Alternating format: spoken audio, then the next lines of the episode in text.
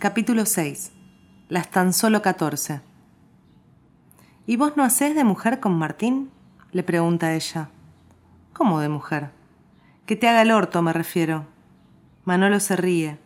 Le gustan esos pasajes de la diplomacia laguarrés que Malena maneja con la naturalidad de una mariposa saliendo del capullo. No sé. Ayala no me provoca eso, me parece, pero no sé, responde él. ¿Pero te gusta que te hagan el orto? Sí, a veces sí. ¿Y no quisieras a veces ser un poco mujer? Manolo no sabe si entiende la pregunta y sin embargo quiere hacer honor a la interpelación que ella le hace. Se levanta de la cama, se aprieta el miembro hacia atrás y se pone la bombacha que Malena en el apuro dejó tirada en el piso de la pieza. Después posa para ella, juntando y flexionando apenas las piernas, con una mano en la cintura y otra en la cabeza, como en una publicidad de los años cincuenta. Te queda linda le dice ella que está desnuda, tirada en la cama, masajeándose un pezón con el pulgar y el índice, mientras, con la otra mano, sostiene un cigarrillo. Pero si querés estar linda de verdad vas a tener que esforzarte más. Manolo acepta el desafío, abre el placar y el cajón donde ella guarda su ropa interior, lo revuelve hasta que encuentra dos medias de nylon negras, de esas que llegan hasta los muslos. ¿Me entrarán estas? le pregunta. ¿Cómo no te van a entrar? Si tenés las piernas más flacas que yo. Manolo se sienta en la cama. El nylon corre trabadamente sobre sus piernas peludas. Ella apaga el cigarrillo, se levanta, sale de la pieza y vuelve haciendo equilibrio con los neceseres de ambos bajo las axilas, una toalla colgada del cuello y un balde con agua.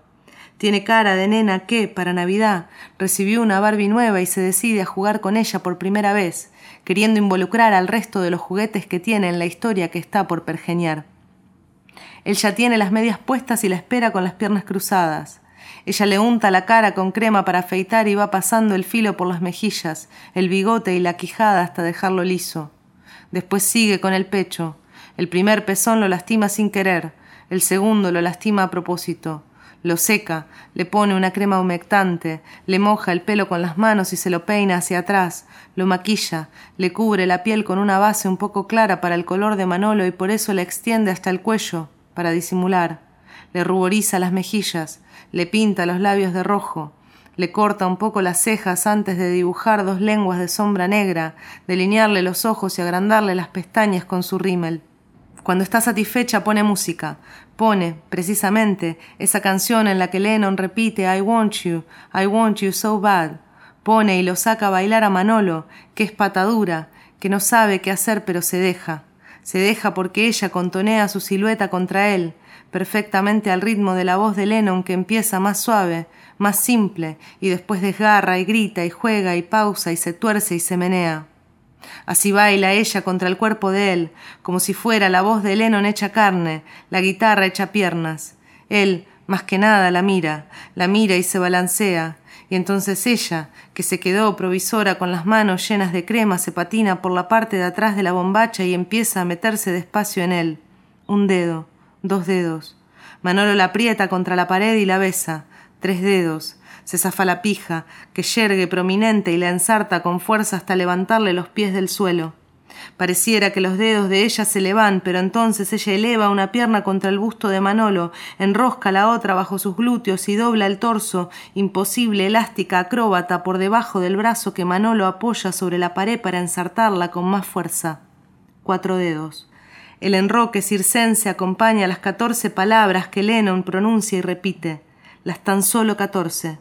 Después la garganta cede a una melodía circular que va y vuelve sobre lo mismo, cuerda y péndulo. También así van y vuelven el ensarte y los dedos, el ensarte y los dedos, el ensarte y los dedos. Ella lo ha convertido a él también en carne de la música, el ensarte, los dedos. Lo ha hecho bailar, cósmico, divino, el ensarte, los dedos. Y allí donde se ve el pico, donde aflorará cálido el manantial brumoso, cunde de pronto el silencio, abrupto, sin aviso, despiadado, literalmente mala leche. La canción se corta cojonudamente al minuto siete, segundo cuarenta y cinco. Empieza Here Comes the Sun. Empieza Harrison su oda más dulce y ellos quedan de pronto con el ensarte emblandecido, con los dedos constreñidos por una galaxia que se cierra. Se incorporan y después de un segundo de mirarse confundidos a él se le escapa una risa y rompen en carcajadas. La próxima vos te pones tacos y yo planifico mejor la música, dice ella, mientras va a prenderse un cigarrillo.